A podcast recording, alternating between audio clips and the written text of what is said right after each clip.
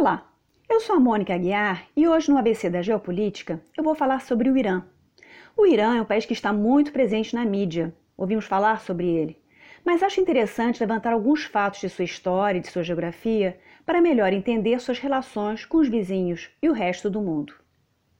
A República Islâmica do Irã tem cerca de 83 milhões de pessoas, num território que corresponde em tamanho ao Chile e a Bolívia juntos. Estima-se que cheguem aos 100 milhões de habitantes em 2050. Se olharmos no mapa, o Irã tem acesso ao mar por cima e por baixo. Ao norte, o Mar Cáspio, e ao sul, o Golfo Pérsico, o Golfo de Omã e o Mar Arábico. O Golfo Pérsico e o Golfo de Omã estão separados por um estreito muito famoso, o Estreito de Hormuz, que é um gargalo de 45 quilômetros de largura em média e que volta e meia aparece no noticiário internacional, por conta de algum problema com o petroleiro. Por aquela região passa cerca de um terço do petróleo que circula por via marítima pelo mundo. O Irã tem paisagens muito diversas, montanhas cobertas de neve, como a Cordilheira de Zagros, que protege todo o oeste do país, e a Cordilheira Elbrus, ao norte, perto do Mar Cáspio. Tem também dois desertos, o de Kavir e o de Lut, onde se registraram as temperaturas mais altas do planeta, uns 70 graus Celsius. Por conta dessa geografia diversa, o Irã tem uma agricultura desenvolvida com boa produção de frutas e legumes. Por outro lado, como o país se encontra entre duas placas tectônicas, ele é frequentemente vítima de terremotos. E é claro, o que define a geopolítica do Irã neste século 20 e 21 é o petróleo, já que se trata do segundo maior produtor do Oriente Médio, vindo depois da Arábia Saudita. Estima-se que o Irã detém cerca de 10% das reservas mundiais. Os iranianos são em sua maioria persas, aproximadamente 62%. Há também uns 16% de azerbaijanos, 10% de curdos e 12% de outras etnias. O idioma oficial é o farsi, mas cada etnia tem seu próprio idioma e costumes culturais. O Irã é o maior país xiita do mundo aproximadamente 90% da população.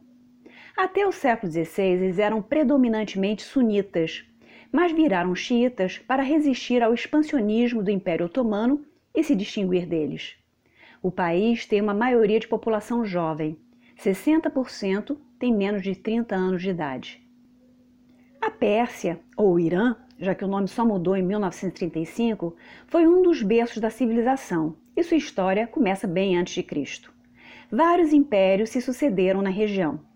Dos séculos XVI ao XVIII, ocorreu a dominação safávida, quando aconteceu a passagem para o xiismo. Depois disso, e até o princípio do século XX, quem governou o Irã foi a dinastia Qajar. No início do século XX, entre 1905 e 1911, aconteceu uma primeira revolução, a Revolução Constitucional, que tentou frear o poder exercido pela monarquia Qajar. Outro fato importantíssimo vai ser a descoberta de petróleo em 1908. A história começa em 1901, quando um milionário britânico chamado William Knox Darcy convence o chá da época a lhe conceder a exclusividade de prospectar petróleo e, caso ele achasse, a ter os direitos de exploração por 60 anos, pagando 16% do lucro líquido. Os engenheiros contratados pelo tal Darcy saíram furando o poço por tudo quanto era lugar e ficaram sete anos nessa brincadeira, até que o homem já estava desesperado, quase falindo, quando eles finalmente acertaram. A companhia fundada originalmente pelo Darcy acabou passando para o controle do governo britânico e dando origem à Companhia de Petróleo Anglo-Persa, depois British Petroleum, hoje em dia BP. A partir dessa descoberta, o destino do Irã vai ser marcado pelo petróleo, e a própria Revolução Constitucional nada mais foi do que uma manifestação de repúdio contra um chá inepto que havia feito um mau negócio. Em 1921, aconteceu um golpe militar que derrubou definitivamente a dinastia Qajar. Um dos líderes aproveitou a ocasião para se tornar ele próprio chá do Irã e inaugurou uma nova dinastia, a dos Pahlavi. Essa dinastia acabou tendo só dois monarcas no poder. O primeiro Shah, Reza Khan, começou a modernização do país, mas, como bom militar que era, governou com mão de ferro. Como na naquela época Reino Unido e União Soviética viviam se miscuindo nos assuntos do país em função de suas necessidades de petróleo, nos anos 1930 o chá resolveu se aproximar da Alemanha. Não deu outra. Quando começou a Segunda Guerra Mundial, o chá declarou que o país era neutro, mas Reino Unido e União Soviética não quiseram nem saber. Eles precisavam de petróleo para combater o eixo e invadiram o Irã em 1941. Depuseram o chá e colocaram no seu lugar o filho dele, Mohammad Reza Pahlavi, considerado mais afinado com os interesses ocidentais. Esse filho acabou sendo o último chá do Irã e foi deposto pela Revolução Islâmica de 1979. Mas vamos falar um pouco mais desse último chá para compreender melhor as circunstâncias que levaram à Revolução Islâmica. O chá chegou ao poder ainda muito jovem, com apenas 21 anos de idade. Quando a Segunda Guerra Mundial terminou, os soviéticos não queriam sair do país. Inclusive, deram força para que as minorias curda e azerbaijana criassem repúblicas próprias em território iraniano. Eles só saíram depois que o governo iraniano combinou de dar a eles uns bons contratos de concessão de petróleo, promessa que acabou não sendo cumprida. Nos anos 1950, nova reviravolta. O primeiro-ministro do Irã, um político populista chamado Mohammad Mossadegh, resolve nacionalizar a indústria do petróleo. A gente precisa lembrar que esse período é de descolonização e de nacionalismo estatizante nos países de terceiro mundo.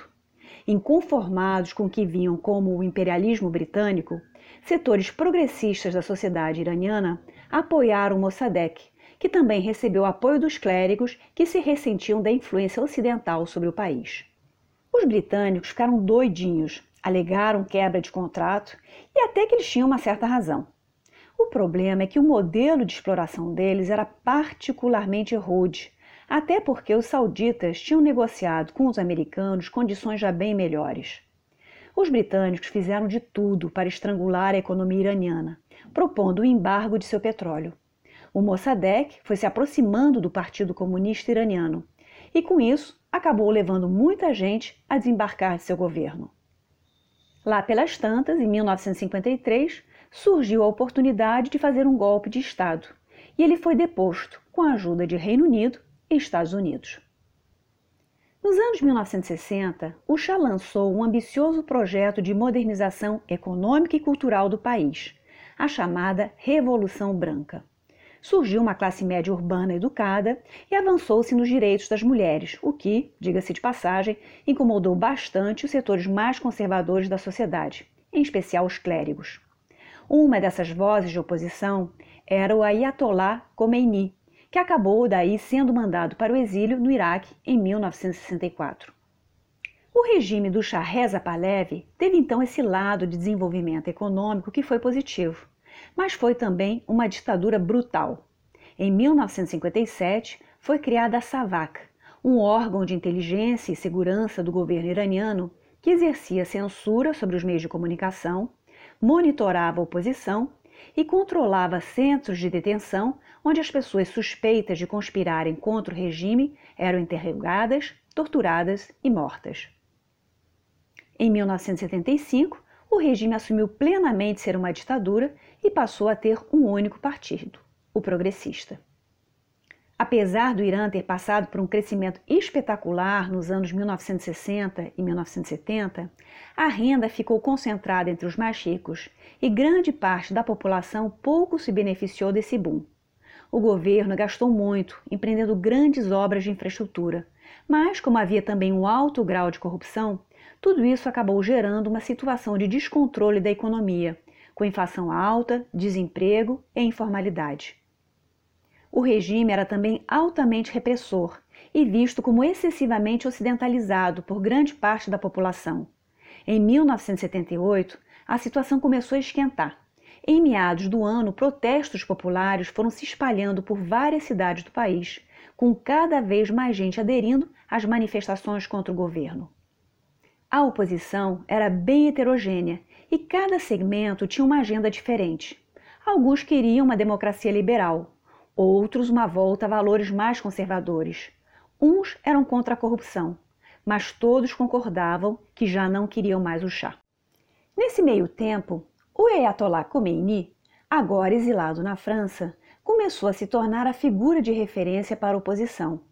Ninguém na época poderia imaginar que alguns meses depois, em janeiro de 1979, o Shah abandonaria o Irã e uma república islâmica seria instalada em seu lugar em 1 de abril de 1979. Como foi que isso aconteceu? O movimento oposicionista acabou sendo sequestrado pelo grupo mais bem organizado, ou pelo menos por aquele que tinha mais tradição em sua oposição, que era o dos clérigos. Na esteira desse movimento, Ayatollah Ruhollah Khomeini se tornou o líder supremo e tratou logo logo de consolidar o seu poder. Começou eliminando todos aqueles que haviam servido o antigo regime. Foi criada uma corte especial para julgar esses casos, mas os julgamentos eram feitos na calada da noite, duravam só alguns minutos e o acusado era considerado culpado e executado logo depois. Também foi criada uma milícia especial para defender o novo regime, os Guardiões da Revolução. É interessante, mas outra coisa que acabou ajudando o regime dos ayatolás a permanecer no poder foi a guerra Irã-Iraque, que uniu a todos contra um inimigo comum. Essa guerra foi uma barbaridade e durou oito anos, de setembro de 1980 a julho de 1988. Ela começou porque existe na fronteira entre o Irã e o Iraque um rio de uns 200 quilômetros de extensão que se chama Shat al-Arab em árabe e Arvanhud em persa. Esse rio nasce da confluência do Tigres e do Eufrate, que nascem na Turquia, mas atravessam todo o Iraque. O Shat al-Arab é muito importante para os iraquianos porque ele é o único rio que deságua no Golfo Pérsico, daí ser uma rota comercial importante. Sempre houve desentendimentos entre os dois países por conta da linha da fronteira que corta o rio na sua longitude. Como o exército iraniano havia sofrido duras baixas por conta da perseguição aos antigos aliados do Shah, o Saddam Hussein, presidente do Iraque, achou que era uma boa hora de tomar aquela região, que ele não encontraria maiores resistências. De fato, ele pegou os iranianos no susto. Mas, embora o exército iraquiano fosse mais bem treinado, o Irã era três vezes mais populoso e, eventualmente, conseguiu reagir. Inclusive, os iranianos se empolgaram com a ideia de exportar a sua revolução islâmica para o Iraque, um país com maioria xiita, mas governado por um líder sunita e secular. Acabou que a guerra se estendeu horrores, até porque os americanos ajudaram o Iraque e morreram mais de um milhão de soldados. Foram destruídas instalações de petróleo e cidades de ambos os lados, e as economias de ambos retrocederam. Essa situação calamitosa explica o porquê de dois anos depois o Saddam Hussein se animar para invadir o Kuwait e tentar diminuir seu prejuízo. O Irã passou então de ser o principal aliado dos Estados Unidos no Oriente Médio, na época do Shah, para se tornar seu principal inimigo. Isso se explica também porque, em novembro de 1979, poucos meses depois da República Islâmica ser declarada, estudantes iranianos ocuparam a embaixada norte-americana em Teherã e fizeram mais de 60 reféns, entre diplomatas e funcionários. Algumas pessoas foram soltas uns dias depois, mas 52 permaneceram presas durante mais de um ano. 444 dias, para ser exato. O que provocou isso foi o fato do Shah Reza Pahlavi se refugiar nos Estados Unidos para um tratamento de câncer. Os estudantes acharam que, tomando esses reféns, eles conseguiriam negociar uma extradição do Shah para ser julgado por um tribunal iraniano. A crise dos reféns acabou custando a reeleição do presidente Jimmy Carter, um bando de sanções contra o Irã, e só se resolveu quando Ronald Reagan chegou ao poder. É nessa época também que americanos e sauditas estreitaram suas relações de amizade. A guerra Irã-Iraque terminou em 1988 e no ano seguinte morreu o líder supremo, o Ayatollah Khomeini, que já estava com 86 anos. Ele já havia indicado seu sucessor, o Ayatollah Ali Khamenei, que foi então apontado por unanimidade pelo colegiado de clérigos chamado Assembleia dos Peritos. Khamenei foi escolhido porque iria preservar as ideias de Khomeini. E como tinha 50 anos na época, está no poder até hoje. Ou seja, o Irã teve apenas dois líderes supremos em 40 anos, Khomeini e Khamenei. Mas como funciona o sistema político iraniano? O Irã é uma democracia? Tecnicamente, o Irã é uma democracia que elege seu presidente pelo voto direto e que tem também um parlamento. Na prática, tanto o parlamento quanto o presidente estão limitados pelo poder do líder supremo e dos clérigos. Eu sei que é um exemplo meio ruim, mas é como se o executivo e o legislativo estivessem sob a autoridade maior de um cardeal e de uma bancada de bispos.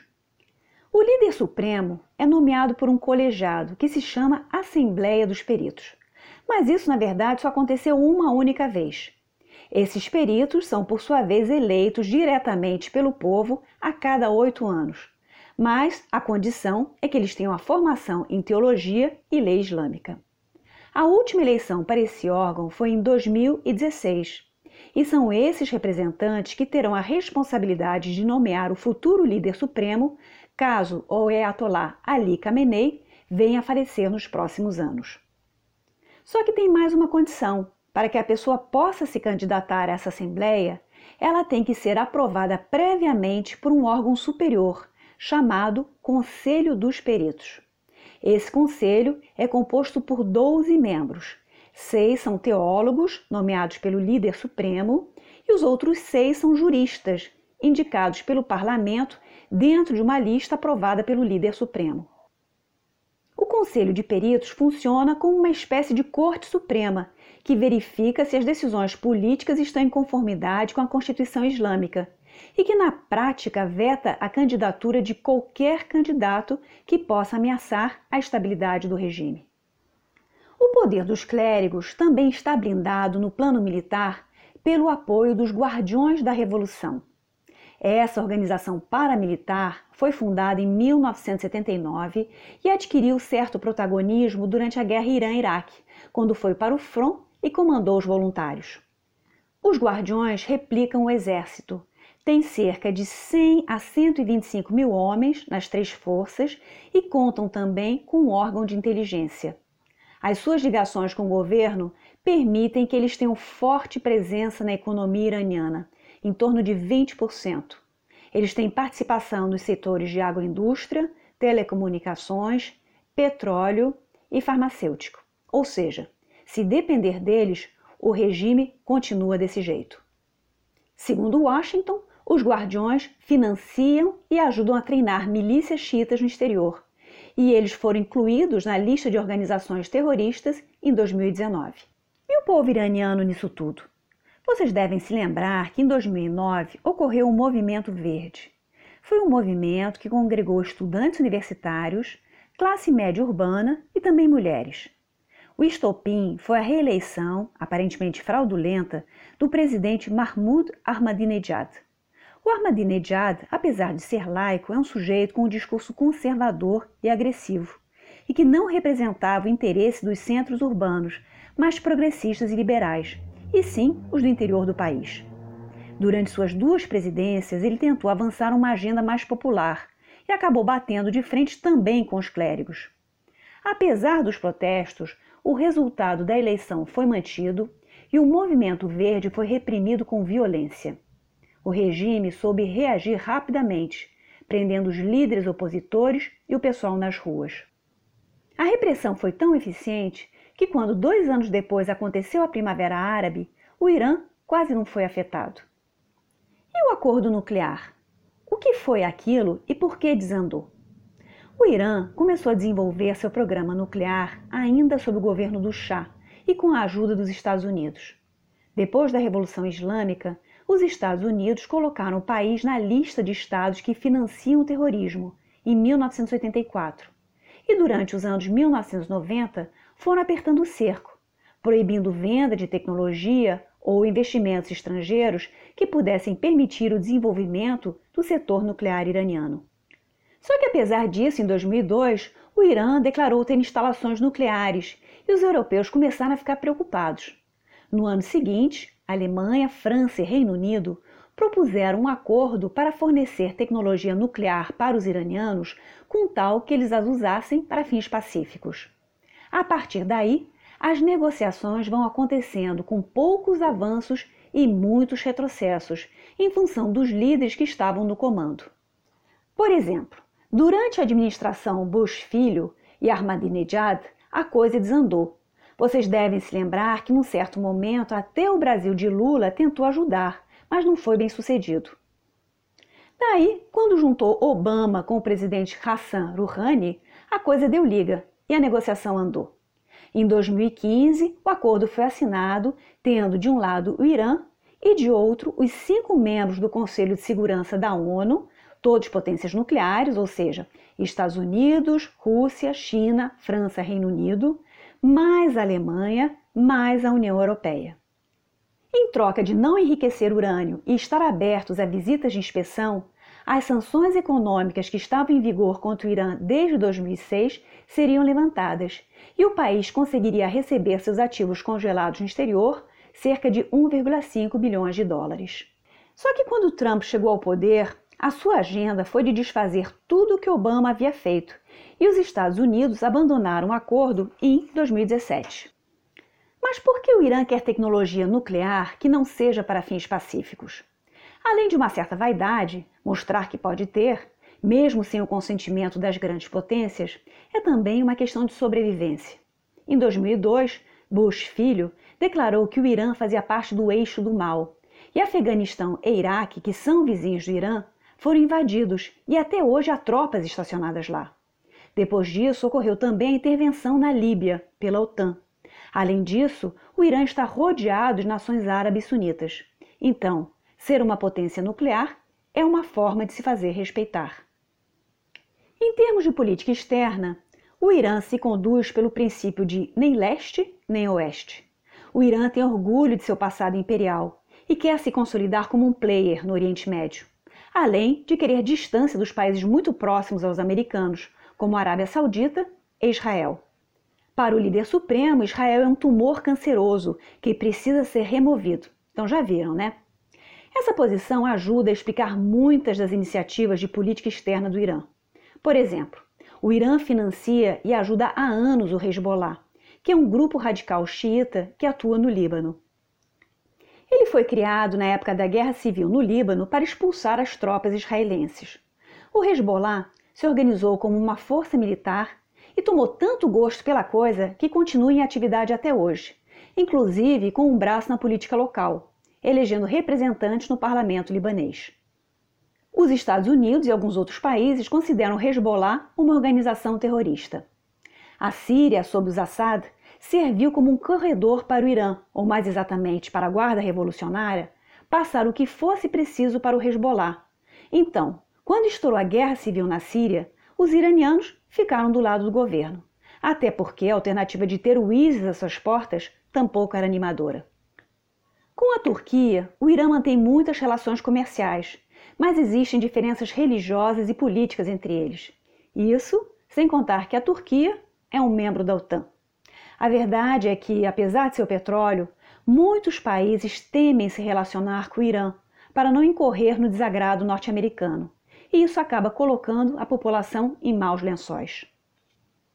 A pandemia do Covid-19 bateu forte no Irã e estima-se que 500 mil a 1,5 milhão de pessoas poderão morrer. Em função da retomada das sanções, a economia iraniana encolheu quase 9% em 2019 e a indústria farmacêutica, que depende de insumos do exterior, foi bastante afetada. Embora as sanções sejam dirigidas contra o governo, elas acabam afetando a população como um todo. É isso aí. Espero que tenham gostado desse episódio do ABC da Geopolítica e até a próxima.